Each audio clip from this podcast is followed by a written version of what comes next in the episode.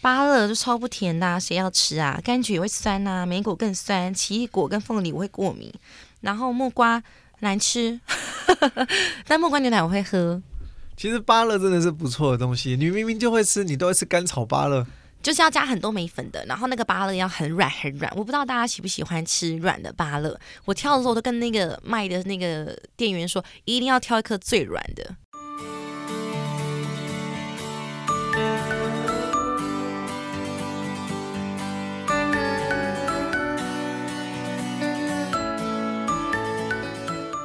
欢迎收听 JR 健康新干线，我是营养师 Ricky。Hello，我是白白。今天节目的开始前呢，我想要先考考 Ricky 一下哟。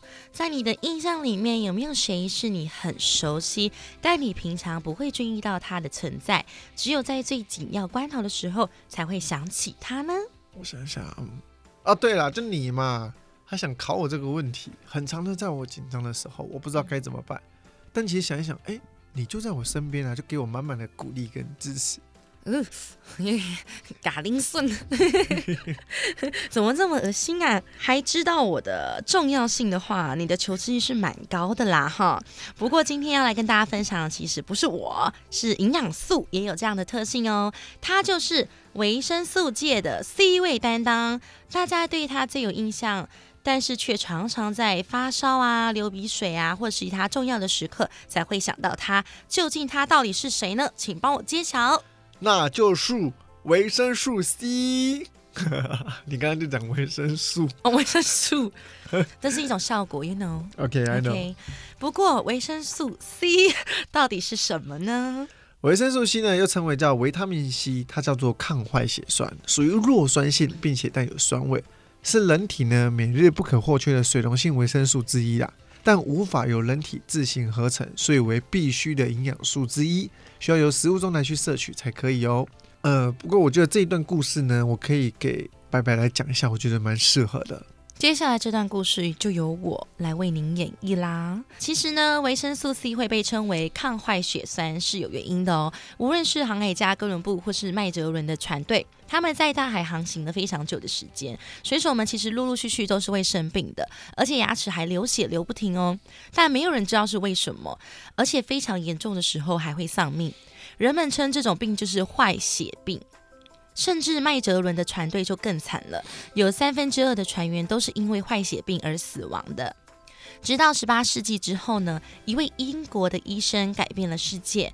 英国人在世界各地经商与殖民，称霸海上，但还是有船员呢罹患了坏血病而死亡。有一位叫做林特的年轻船医，他发现坏血病都发生在一般的船员身上，包含了他自己在内的船上干部，却没有人得到坏血病。也就是说，只有一般的船员才会有。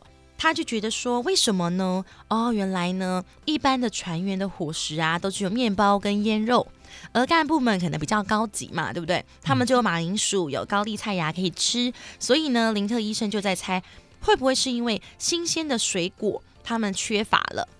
所以他就在想，或许呢，新鲜的水果是可以治疗坏血病的。后来呢，他们就刚好遇上了满载柳橙与柠檬的荷兰货船。林特医生呢，就买了柳橙与柠檬来治疗坏血病人，结果效果非常的好。到了二十世纪，预防坏血病的物质呢，终于被研发出来了，命名为抗坏血酸，也就是维生素 C 哦。哇，这个林特医师这个故事啊，我从国中还高中吧，一直有学到营养素的过程，就一直听到这个故事，所以我觉得听了很久很腻了，所以才让你讲一下。哦，哎，我没有听过哎。嗯，可是呢，听完这个故事之后呢，我们一定要有所启发，然后来问问题了。接下来就要询问一下 Ricky 了。第一个问题：每当发现身边的亲友开始出现了喉咙痛啊、咳嗽啊、鼻塞啊，就是感冒症状的那个状况的时候，嗯我就会请他赶紧多补充维他命 C，比如说喝一些药局买的维他命 C 片。对不对？那用来预防感冒呢，或者是让感冒赶快好。那为什么以前的人都会这样教我们？因为其实这个方式我记得是从小就是听到大，所以我现在也是教给身边所有的人听。但其实我一直不知道为什么这样做。嗯，就是遵循古法嘛，乐乐喝，快快好。对，很常听到。这是因为呢，维生素 C 它可以维持我们的细胞膜以及我们的呼吸道黏膜跟整个组织的一个完整，它可以阻挡我们外来的病菌，还可以修复我们受损的一个黏膜组织，并强化我们细胞之间的一个间接了，还可以活化免疫系统的机能，这对于提高免疫力是相当有关系的啊。此外呢，维生素 C 还可以促进我们伤口的愈合，降低我们的发炎反应。以减少我们病菌的一个入侵机会。那我想请问一下，Ricky，是你刚刚有说到说它可以维持细胞膜以及呼吸道黏膜组织的完整。那像我自己本身呢，就很容易咳嗽啊，或是有痰。对，那因为我觉得我是很容易感冒体质。如果我喝这个维生素 C 是在我察觉有益的状况就马上喝是 OK 的，还是如果我今天都已经真的感冒了再来补充？其实应该这样讲好了，这边等一下我后面原本会讲到的，但白白已经提早问了，我就先讲。先知，不好意思。对他的，他其实就想说，哎，我是我知道我快感冒了，可不可以赶快喝一下维生素 C 相关的一个东西？其实可以有帮助的。维生素 C 我们每天每日所需就是有一定的量，但我们呢就每天会消耗一定的量。当你感冒或者压力大、癌症生病的时候，它的消耗量会非常的大量。这个时候你体内有一定的维生素 C，对身体是比较好的。所以如果这样照着吃，一定是有帮助的。所以对于感冒的影响呢，到目前为止有一个最有说服力的证据是来自二零一九年对于二十九项随机试验的一个回顾了。是二零一三还是二零一九呢？OK，好，是来自二零一三年对于二十九项随机试验的一个回顾，它涉及了一万一千多名的一个参参与者。研究人员发现呢，在极活跃的人群当中，像是马拉松的运动员、滑雪者，或者是在北极地区进行剧烈运动的一个军队，每天呢服用至少两百毫克的维生素 C，似乎呢可以将感冒的风险降到一半。但是对于一般人群呢，每天服用维生素 C 并不能够降低感冒的一个风险呢。更令人鼓舞的是，每天服用至少两百毫克的维生素 C，确实可以使我们成年人的感冒。持续时间平均减少八 percent，儿童呢可以减少百分之十四 percent，这意味着患病的天数减少了大约一天。像某某博士就说到，这对于某些人来说是非常重要的事情的，因为普通的感冒每年导致两千三百万个工作日的损失啊。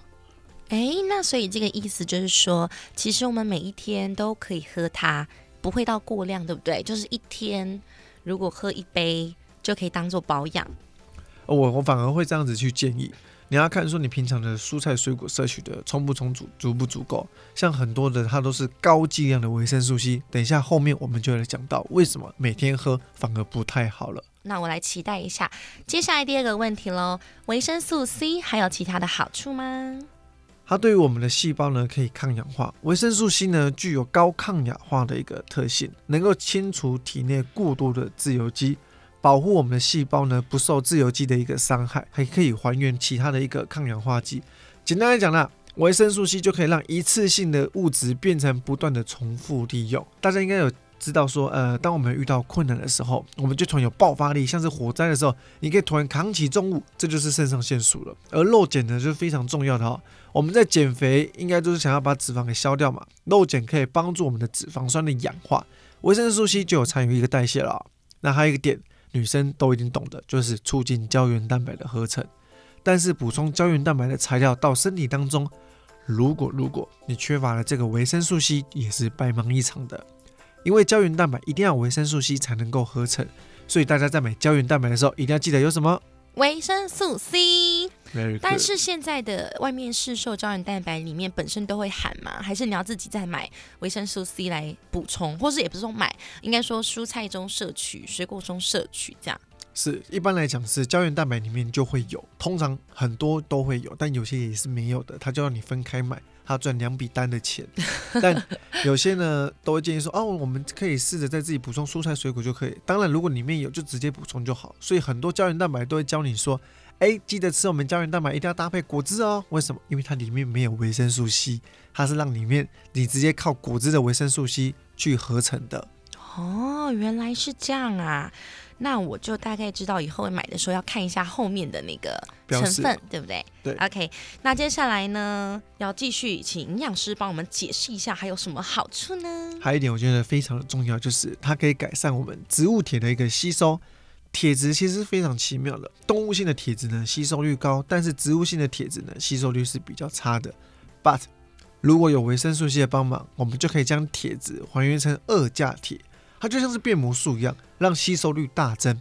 所以缺铁的朋友们，我们补充植物性的铁，一定要记得加维生素 C。原来是这么一回事，那我大概了解了。也希望所有的听众朋友呢，也可以从中间学习到，究竟维生素 C 的好处有这么多，然后你们可以借由这些话，然后去摄取一些对你们有用的知识。那接下来第三个问题中，天然的食物里含有维生素 C 的代表是什么呢？要怎么料理才不会破坏维生素 C 呢？哦，因为我们人体是无法自行合成维生素 C 的，所以一定要从外来的食物去补充，像是新鲜的蔬果。第一个水果类，像是芭乐、柑橘、莓果、奇异果、木瓜、西瓜、凤梨，其实所有的水果都有，但是刚刚讲的这些是比较高的。再来是深绿色的蔬菜，像是青椒、芽菜、芥蓝、菠菜、花椰菜，这边也都很多哦。在烹调的过程当中呢，要注意一个事情，就是。维生素 C 呢，怕热怕光，就像怕晒太阳的女孩子一样，我们都需要细细的去呵护它。所以呢，水果建议要吃的时候再去切开比较好。当我们吸收维生素 C 的时候呢，记得补充天然的食物会胜过我们的定剂哦。我好讶异，那个水果类里面居然没有苹果，因为我每次都听到 An apple a day keep a doctor away，所以我就一直觉得苹果是一个。就是 perfect，就是最完美的东西，但它居然没有维生素 C 吗？是这样讲，它一定有维生素 C，但为什么人家说呃 apple a day keep a doctor away？主要原因在于苹果有非常多的一个营养素，对于比补充我们的一个免疫力来讲是比较好的，所以才会有这件事情的。当然，不是所有的水果它营养素都是面面俱到的，不然人家为什么会说天天五蔬果、均衡水果或者是均衡饮食会更好？就是因为每一个东西是完美的，它一定要多重的、多元的去各方面的去补充它。我发现所有的水果里面只有一个我会吃，就是西瓜。芭乐就超不甜的，谁要吃啊？柑橘也会酸呐，莓果更酸，奇异果跟凤梨我会过敏。然后木瓜难吃，但木瓜牛奶我会喝。其实芭乐真的是不错的东西，你明明就会吃，你都会吃甘草芭乐。就是要加很多眉粉的，然后那个芭乐要很软很软。我不知道大家喜不喜欢吃软的芭乐。我挑的时候都跟那个卖的那个店员说，一定要挑一颗最软的。OK，我也跟你一样。那你会不会吃芭乐籽？不会，因为我听说吃那个会便秘。我不管，我就是喜欢吃芭乐。但是会不会便秘？呃，多少有一点点，但不会到便秘的。听说会拉出拉出一粒一粒的啊。所以，请问一下各位观众朋友。上的时候，太私密了。Hello，它是在里面不会痛啊啊！请问你们吃芭乐的时候会不会吃籽？你可以自己默默的跟自己说会，我不会，我们也听不到。他可以留言告诉我们。对不起，对不起，我有点 low 掉了。好，接下来问到第四个问题：维生素 C 的含量最高的水果是什么呢？好想知道哦。就是我们刚刚讲的芭乐啊。芭乐的维生素 C 含量是柑橘类的两倍多诶，我们以一百克的去计算呢，芭乐的维生素 C 就含了八十点七毫克，圣女番茄为六十七毫克，柳丁呢为三十八毫克，柑橘类的呢则只有三十一毫克。而我们每天所需要的维生素 C 呢，就是一百毫克，所以吃一颗芭乐，基本上你已经超过了。所以芭乐真好用啊！天哪，我不喜欢芭乐，但我会喝流水席桌上那种芭乐汁，真的赞。Hello，那个是 那个都是饮料，那不是真的水果。I'm sorry，黑不好，黑不好。而且芭乐早在几年前就因为它的抗氧化能力，在国外还有国内一炮而红，实力超乎想象。台湾大学园艺系的一个教授林宗贤曾将三十三种国产水果去分析来发现，珍珠芭乐的抗氧化能力和桑葚、巨峰葡萄为同一领先族群呢。而我们的珍珠芭乐的抗氧化能力甚至比维生素 C 超高的奇异果还要高诶。不过啊，柑橘类的好处也不遑多让，它的维生素 C 含量并非含量最高的，但是它有多种的抗氧化物质，它含有多酚类和类黄酮素，所以像柑橘类的有一个很厉害的东西叫做血橙。可是血橙这种东西非常难买，为什么？因为在台湾不是盛行，它在意大利比较盛行。它甜度超级甜，它之所以叫血橙，是因为它里面的橙呢，它看起来就像血红色的颜色，可是一点都不酸哦，比较难找。好，那再带回来，柑橘类的抗发炎以及抗氧化的效果呢，也非常的好，不但呢能够防癌，还能够预防心血管疾病。连美国的营养学家都说，哎，吃一颗柑橘类比吞维生素 C 还要好啊。所以呢，比起吃一些定剂，我更喜欢吃食物本身啊。像如果大家跟着每日的饮食指南，一天呢只要吃五份不同种类的新鲜蔬果，就能够补充超过两百毫克的维生素 C。如果大家呢平常有在补充维生素 C 的蔬果以及定剂胶囊，要记住总量千万不要超过一千毫克的维生素 C。为什么？因为长期服用高浓度的维生素 C 会有戒断症状啊。例如你每天补充超过一千毫克，突然你降到五百哦。即便你已经超过每日一百毫克所需了，但是对于身体来讲，就像缺乏症状出现，你还要跑出像坏血病、那个齿囊肿胀、出血、牙齿松动。所以为什么刚刚跟你说，你不要天天都泡那种维他命 C 片？对，可以这样讲，就不要天天都吃那种高剂量的，不然久而久之，你突然不吃了，身体会以为你是不是缺乏了。可是其实是因为我蔬菜水果吃很少。我是一个非常没有很喜欢吃蔬菜水果的人，所以我才觉得喝那个一定很方便。但你就要买低剂量的来去喝，你就要买大概就是符合一百到两百以内。哎，不要，尽量是尽量是一百到两百毫克就好。一百到两百就好。对，但是超过是不要补超过一千这样子。是 OK。如果呢，你能跟着每日饮食指南的一个指引呢，一天你只要吃个五份不同种类的新鲜蔬果，就可以吃到两百毫克以上的维生素 C 了。还可以符合我们每日的建议摄取量了，尽量吃食物为主。那接下来呢，我就要来问 Ricky 一个问题喽。这个问题呢，有一点连到我刚刚的那个说法，就是我很喜欢用那个维生素 C 的发泡锭来泡来喝，我觉得酸酸甜甜的啦，很不小心我就可以喝个两杯。再加上我最近在增加我自己的喝水量，所以我就会一直丢，就是每一每一杯都丢。可是我有发现，呃，网络上有一个传说。传说就是要来看营养师可不可以打破。他说喝太多这个会长肾结石，哎，有这么恐怖吗？嗯，这个问题好像是每一个大众都会有的一个疑问了。其实高剂量的维生素 C 确实会造成我们尿中草酸的一个排出，尤其如果你肾脏有问题的会更危险。有一篇研究呢，追踪了十五万的一名女性跟四万名的男生，追踪时间长达了一个十一年，最后呢有六千多位具有肾结石的案例。经过分析比较后，去发现维他命 C 的摄取确实跟男性肾结石是有关系的，但是女生却没差哦。以营养师我的看法了，每天补充大量的维生素 C，如果你没有补充适量的水分的话，我们过多的一个草酸会和体内的钙质所结合，形成难以溶解的草酸钙，而增加我们的一个结石风险。如果你本身呢是易结石的体质，更不建议摄取过多的维生素 C 啊。但是如果你是从饮食中摄取的维生素 C，就不用担心结石的问题了。除非你长期摄取高剂量的维他命 C 产品，大约是每天两克，就是两千毫克，这样才是会有风险的哦。嗯，我大概懂这个意思了。那这边补充几个服用维生素 C 发泡定的一些注意事项，以防各位在补充的同时呢，犯了一些小毛病跟错误了。那我们大家赶快笔记喽。是，第一点。不要用过烫的水来去一起服用，这样会影响我们的药效。大约四十度 C 的水是最好的。那可以加冰块吗？呃，就是四十度 C 的水。四十度大约是水温是怎么样？你会发现就是倒热水进去，你的可以入得了你的嘴了，这就是四十度的。第二点，放置的时间呢不宜过长，最好现泡现喝。其余的药片一定要密封去防潮，不然很容易坏掉。新鲜的一定是最好的嘛。第三点。不能够与茶跟其他的饮料来去服用，因为可能会产生交互作用。如果有毒的物质产生，那是不是更差？没错，对，喝水就好了。就像吃药嘛，大家都说配水就好。对，嗯，因为你很难知道说它到我们身体当中那个药有没有其他的成分是你不知道的，跟跟你配的那个饮料相克，对不对？对，呃，也不是说相克，相符，它会结合在一起，然后有些交互作用，哦，导致更差的一个疗效作用什么的，是。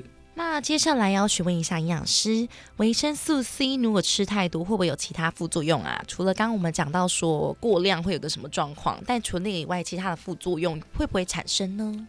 如果呢，你只是从食物摄取的话，你就不需要太担心了。就算是保健食品，只要你不是每天大量的吃，都不用太担心。因为呢，维他命 C 呢为水溶性的，所以代表说呢会经由我们的尿液素代谢掉，所以不用太担心哦。哦，我觉得啦，听起来维他命 C。维生素 C 都一样，哎，都一样东西，对不对？哎，我刚一讲发现，对，有两个名字，是，但他们是同样的东西。对，我们开头有介绍，有吗？Yes，反正今天呢，就为大家介绍了维生素 C 嘛，可以说是维生素界的 C 位担当哦。那希望大家都能够更加认识维生素 C。如果你还有什么不清楚的，一样可以把时间轴拉回去，反复的收听，想到的时候就听，就会比较清楚喽。也欢迎各位观众可以留言告诉我们说想听什么更棒的一些内容，或者是你的想法，都可以留言告诉我们。有没有新的主题？对，JR 健康新干线，身体健康看得见，维持体态养生资讯不漏接。IG、脸书搜寻营养师 Ricky，还要记得订阅哦。分享 Ricky 和白白的 Podcast JR 健康新干线，JR 健康新干线，我们下次见喽，拜拜，拜拜。